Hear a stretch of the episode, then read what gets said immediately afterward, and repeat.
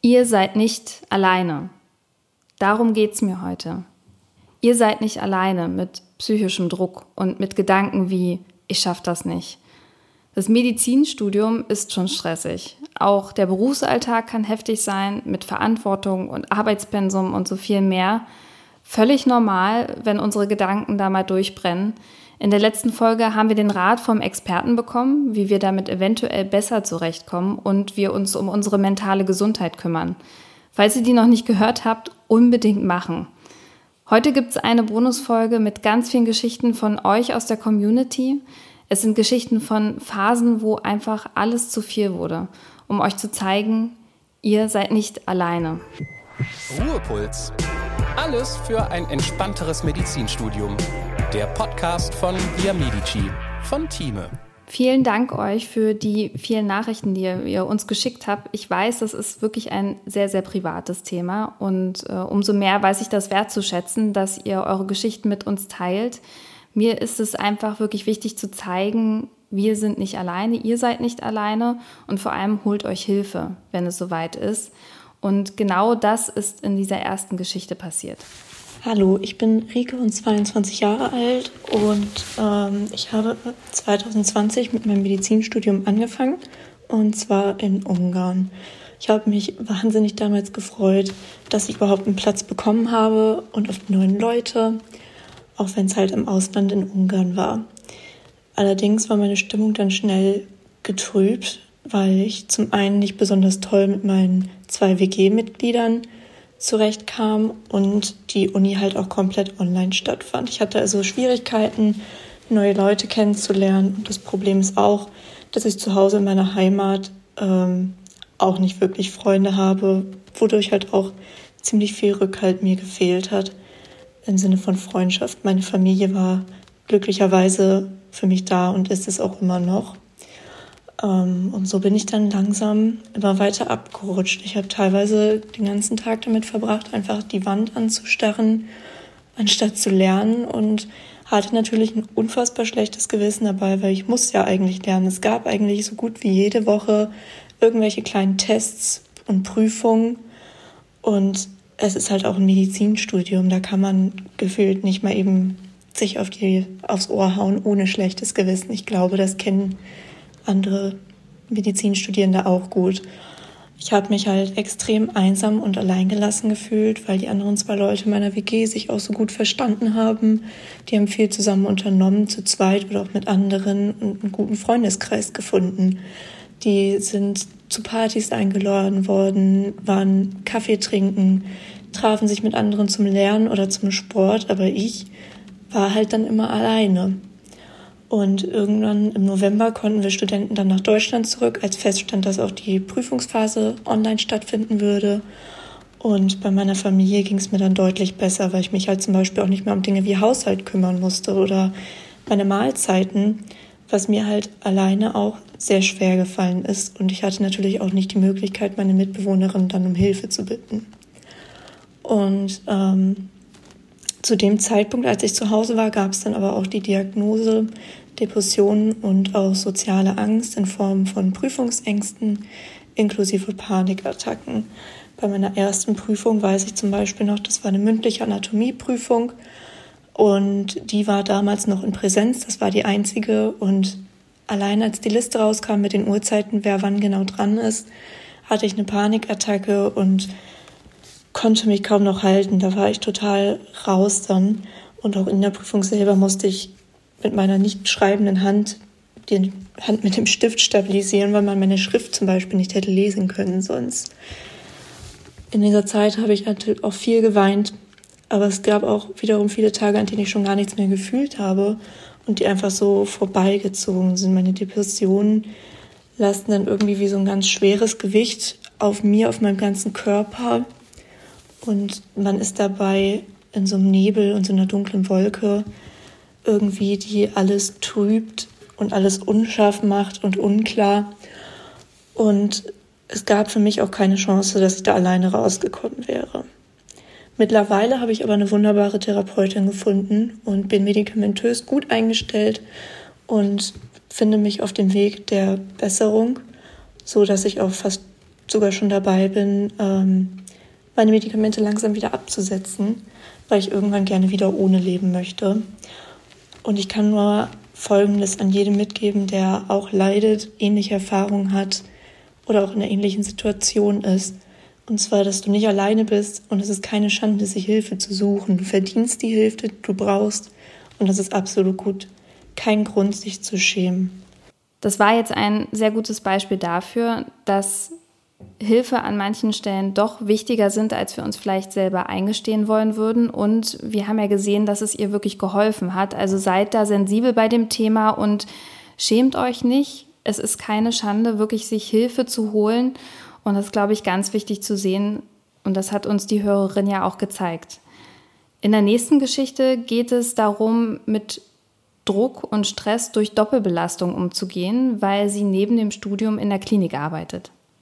Hallo Florentine, mein Name ist Maria, ich bin 25 und studiere aktuell im sechsten Fachsemester Humanmedizin und ja, würde gerne meine Erfahrungen mit dem psychischen Stress im Zusammenhang mit dem Berufsalltag teilen und ja, wollte daher zuerst erzählen, dass ich vor dem Studium ähm, die Ausbildung zur operationstechnischen Assistentin gemacht habe und auch ein Jahr Vollzeit gearbeitet habe, bevor ich zum Studieren angefangen habe. Und also ich finde generell ist es so, dass man im Medizinstudium einen total stressigen Zeitplan hat und subjektiv fühlt sich immer so an, als würde man von einer Veranstaltung zur nächsten hetzen.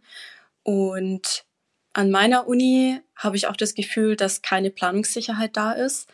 Und da ich nebenbei ja noch im OP arbeite, ist Planungssicherheit das A und O für mich. Und meistens ist es bei mir dann so, dass ich dann ähm, ja von acht an an der Uni bin oder im Krankenhaus und da Lehrveranstaltungen habe und dann von nachmittags bis Mitternacht zum Beispiel bei mir in der Arbeit stehe und da Patienten mit operiere. Und ja, das hat natürlich ein hohes Stresspotenzial und ich fühle mich auch extrem gestresst. Ähm, zumal, weil man das ja immer unter einen Hut bringen will. Also bei uns werden äh, drei Monate im Voraus die Dienstplanungen gemacht.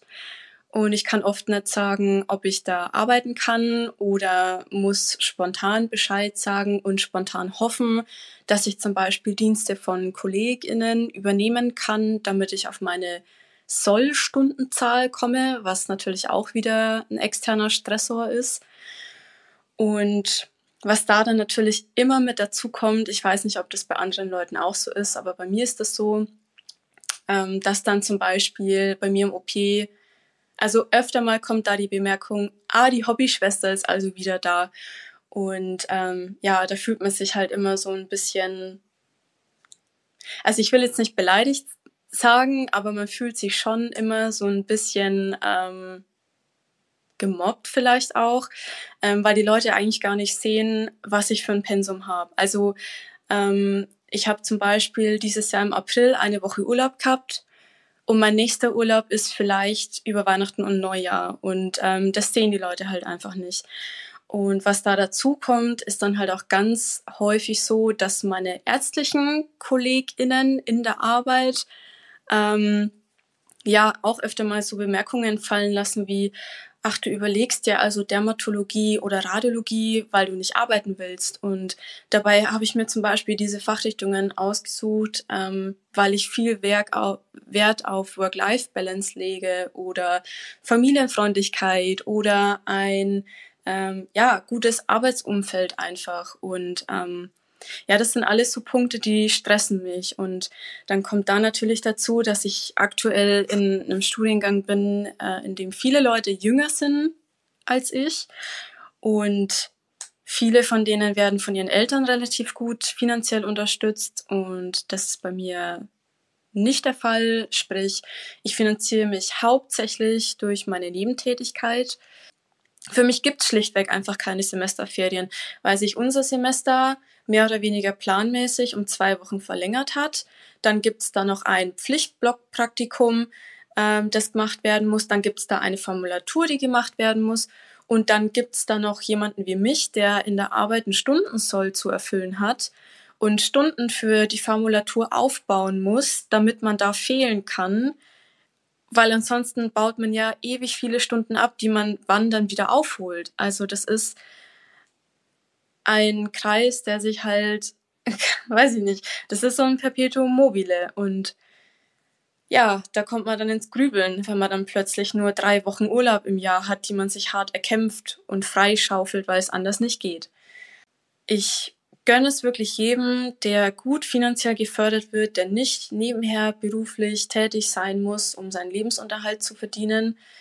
Ähm, und ich schicke allen Leuten, die nebenher berufstätig sind und denen es so ähnlich geht wie mir, positive Gedanken und viel Kraft, weil das Studium ist einfach ein Marathon und kein Sprint. Und das sollte man sich immer, äh, ja, dem sollte man sich immer bewusst sein und äh, auch darauf gucken, dass man für sich selber eine Strategie entwickelt, wie man mit dem Ganzen umgeht, weil also ich stecke da jetzt mittendrin und das ist mein Traum und ich bin sicher, ich finde meine Lücke, denn eine Lücke oder einen Facharzt, der für einen persönlich passt, den muss man einfach finden, weil man braucht keinen Facharzt wählen, der einem dann am Ende keinen Spaß macht. Ähm, und ja, ich hoffe, Florentine, dass du mit der Sprachnachricht was anfangen kannst. Ja, auf jeden Fall. Ich kann sehr viel damit anfangen. Vielen Dank an dieser Stelle. Ich finde es wirklich super toll, dass du trotz dieser Belastung sagst, dass Medizin weiterhin dein Traum ist und dein Traum bleibt anscheinend. Und äh, ja, es zeigt ja letztendlich, Medizin macht man nicht einfach so nebenbei, das macht man wirklich aus Leidenschaft. Aber es kann halt nicht sein, dass dieser Traum mit so viel Druck und Belastung verbunden ist. Genau aus dem Grund machen wir jetzt hier auch diese Folge, weil ich der Meinung bin, wir können das auch gemeinsam bewältigen und vielleicht auch äh, schwierige Situationen einfach teilen, um zu sehen, ihr seid halt nicht alleine. Bei der nächsten Geschichte geht es darum, dass aus Prüfungsangst überhaupt nichts mehr ging. Auf persönlichen Wunsch haben wir die Sprachnachricht anonymisiert und mit einer anderen Stimme eingesprochen. Ich finde es sehr interessant. Ich glaube, dass ähm, Prüfungsangst immer noch ein Stigma ist im Medizinstudium, weil es für viele ein Zeichen von Schwäche ist. Ich bin der Meinung, dass es überhaupt nicht so ist, dass es einfach nur, jeder braucht eine andere Zeit, um sich an diese neue Lernphase zu gewöhnen, die im Medizinstudium schon sehr speziell ist. Ich glaube, das kann jeder andere Studiengang bestätigen. Und äh, macht euch da keine Sorgen. Und ja, jetzt zur Geschichte. Die mündlichen Prüfungen waren der absolute Horror für mich. Viel schlimmer als die schriftlichen. Und hinzu kamen irgendwelche Gruselgeschichten von PrüferInnen, die einem beim kleinsten Fehler das jeweilige Thema nur so um die Ohren pfeffern würden. Das hat alles nicht gerade zu meiner Entspannung beigetragen. Bei den zwei schlimmsten Prüfungen für mich konnte ich zwei Wochen vorher einfach nicht mehr richtig schlafen. Geträumt habe ich nur von den Fächern, von den Prüfern und den Prüfungen und durchschlafen ging wirklich nicht mehr. Und die letzten Tage vor der Prüfung ging auch Frühstücken gar nicht mehr. Mir war einfach übel und ich habe keinen Bissen runterbekommen. Nachdem ich von 8 bis 23 Uhr jeden Tag am Schreibtisch saß, lag ich mit Herzrasen und wirklich mit Übelkeit im Bett und habe über die Themen nachgedacht, die ich zuletzt vor einer Woche wiederholt hatte. Es war einfach eine Scheißzeit. Meine damalige Freundin musste das Ganze ausbaden. Die Arme hat aber meine schlechte Laune ertragen und mich unterstützt. Naja, letztendlich habe ich das dann auch immer gut geschafft. Ein Lerneffekt habe ich aus der Situation aber null gezogen. Vor jeder Prüfung wieder die gleiche Aufregung. Erst nach sechs Jahren Studium habe ich mir gesagt, dass das nicht sein kann, dass ich vor jeder Prüfung so ein psychisches und physisches Frack bin, obwohl in meinem Leben eigentlich alles ganz gut lief. Meine Familie war gesund, mit meiner inzwischen Ex-Freundin lief es eigentlich auch gut. Ich hatte keine Sorgen. Wie soll das erst nur werden, wenn wirklich mal was Schlimmes passiert? Im Job oder privat? In all diesen stressigen Momenten konnte ich nie rational denken und mein sonst eigentlich ausgeglichenes Leben auch nicht mehr durchziehen. Ich ging eben nicht mehr zum Sport, obwohl das eigentlich immer mein Ventil war und auch ist. Ich ging nicht mehr raus, traf keine Freunde und hab schlecht gegessen. Das Ganze liegt sicherlich nicht nur allein am Studium, sondern auch an meiner Persönlichkeit. Aber ich habe damals entschieden, zu einer Verhaltenstherapie zu gehen. Die besuche ich jetzt so seit einem Dreivierteljahr und es hilft mir wirklich sehr. Rückblickend hätte ich auch viel früher damit beginnen sollen aber das weiß man hinterher ja immer besser. Und mit der Hilfe von dort verlief mein mündliches und schriftliches Stecks super. Klar war ich aufgeregt, aber ich hatte keine Versagensängste, kein Herzrasen, keine Übelkeit, keine Kopfschmerzen mehr. Wie gesagt, das ganze Problem liegt sicherlich an meiner Persönlichkeitsstruktur. Dennoch glaube ich, dass der Druck in unserem Studiengang immer hoch ist und ich sicherlich nicht der Einzige bin, der damit solche Probleme hat. Ich finde es mega mutig und gut, dass du das uns erzählst. Vor allem zu merken, da läuft was nicht rund, das ist nicht gesund und ich muss jetzt was ändern. Aber dieser Schritt ist halt für viele ein großer Schritt. Und genau deshalb reden wir darüber, um euch zu zeigen, ihr seid nicht alleine. Darüber rede ich auch mit Leonie. Sie studiert im vierten Semester Humanmedizin an der Berliner Charité und hat vorher auch schon Praxiserfahrung gehabt. Vor dem Studium hat sie nämlich anderthalb Jahre in einem Freiwilligendienst in der Klinik gearbeitet, also viel erlebt schon. Und auch sie hat mentalen Stress vor Prüfungen. So einen mentalen Stress, wie wir ihn vielleicht alle so ein bisschen kennen. Diese Nervosität, die Aufregung, das Gefühl, dass es uns allen zu viel wird. Und wie sie damit umgegangen ist, darüber haben wir gesprochen. Und wie oft in ihrem Umfeld andere StudentInnen Probleme bekommen haben. Ich muss leider sagen, ja. Ich ähm, habe es im persönlichen Umfeld auch mitbekommen. Ähm, das Ganze reicht von, ich lege ein Freisemester ein, ich halte es nicht mehr aus, ähm, bis hin zu tatsächlich auch wirklich schweren Depressionen. Und ähm, es ist absolut keine Seltenheit.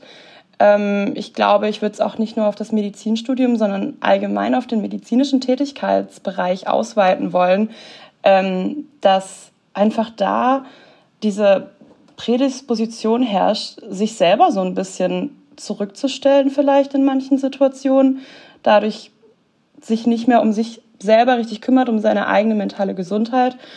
Und dass, wenn eben solche Vorerkrankungen vielleicht auch sogar schon bestehen, die müssen ja auch nicht erst im Studium ähm, entstehen, ähm, dass man sich selber an irgendeinem Punkt merkt, mir ist nicht mehr zu helfen, ich komme nicht mehr weiter und ich weiß nicht, an wen ich mich wenden sollte.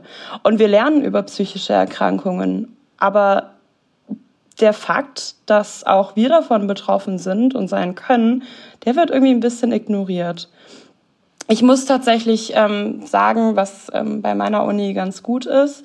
Ähm, wir haben etwas, das nennt sich Medicoach.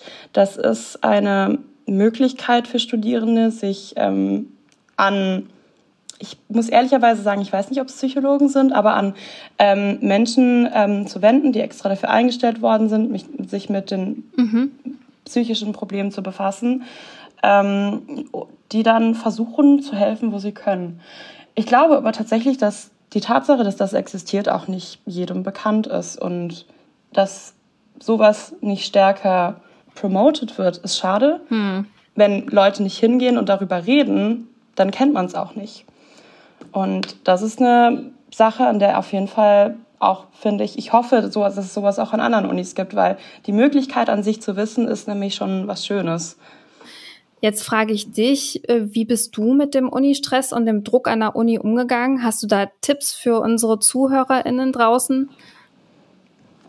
Also vielleicht für den Kontext, ich bin jetzt gerade im vierten Semester, heißt mir steht eine Physikumsäquivalente vor, die wir auch schon nach dem zweiten Semester in der Charité hatten.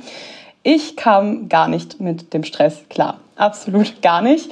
Ähm, das war damit verbunden, dass ähm, wir haben, also wir haben eine mündlich-praktische Physikumsäquivalente und ähm, für mich sind mündliche Prüfungen der Horror. Allein die hm. Vorstellung, vor diesem Prüfer zu sitzen, da habe ich schon den Gedanken an ein Blackout und krieg gar nichts mehr raus. Und selbst wenn ich ein Thema perfekt könnte, was auch in Realität natürlich nicht der Fall ist und auch war, ähm, bereitet mir das einfach nur Herzrasen und Panikattacken. Ähm, ich denke, was mir geholfen hat, ähm, war immer, immer der Satz, durchfallen ist okay. Ich werde, wenn ich durchfalle, nicht exmatrikuliert und ähm, war auch so ein bisschen tatsächlich der Vergleich zu anderen Unis. Ich befinde mich ja an der Charité in einem Modellstudiengang und wir sind, glaube ich, in der Hinsicht schon sehr privilegiert, dass bei uns ja dieses Physikum, was ja so diese erste Prüfung ist, wo einfach sehr, sehr viele, glaube ich, Angst vor haben, ähm, dass das schon mal in zwei Hälften irgendwie aufgeteilt ist. Und dass man dann vielleicht die praktische Seite der Prüfung hat, auf die man sich besser vorbereiten kann, weil man die Untersuchungstechniken einfach sehr, sehr oft üben kann. Also üben und wiederholen. Das ist auch eine Sache, die mich dann einfach beruhigt, ähm, in den Abläufen zu wissen, was ich tun muss. Ich muss aber auch ehrlicherweise sagen, diese Prüfung nach dem zweiten Semester, ich habe die auf den Zweitermin geschoben. Ähm, es war so, glaube ich, der letzte Tag der Prüfungsanmeldung, wo ich das noch machen konnte. Ich war im Nachhinein dankbar mit, äh, also es haben mir viele gesagt, so ja, warum ruinierst du die Semesterferien? Aber ganz im Ernst, ich hatte trotzdem schöne Semesterferien und am Ende bin ich ein bisschen entspannter in die Prüfung reingegangen, als ich, glaube ich, im ersten Termin reingegangen wäre. Also im Zweifel ist es auch okay, Prüfungen zu schieben. Ähm, ich glaube, mhm. man muss sich einfach so ein bisschen dann auch noch eine, einen Ausgleich suchen, dass man, dass man nicht jeden Tag an Uni denkt, jeden Tag ans Lernen denkt, jeden Tag an an Prüfungen, die einem bevorstehen, sondern auch einfach ähm, vielleicht mal einen Tag nehmen, sich mit Dingen beschäftigen, Sport, mit Freunden treffen, die einem gut tun und wo man einfach diesen positiven Ausgleich findet. Und sowas sollte man sich bewusst nehmen, weil das vergisst man leider. Und jetzt gerade mal mit dem Blick auf das Thema so Schuldgefühle und wie man so mit dem psychischen Stress sowohl im Studium als auch vielleicht später im Berufsalltag umgeht. Äh, meinst du, dass Menschen, die halt vorher was gemacht haben, eine Ausbildung, Beruf oder so, gibt es ja ganz viele andere Modelle, auch ein Studium oder so, dass die es besser haben, also dass es denen leichter fällt, damit umzugehen?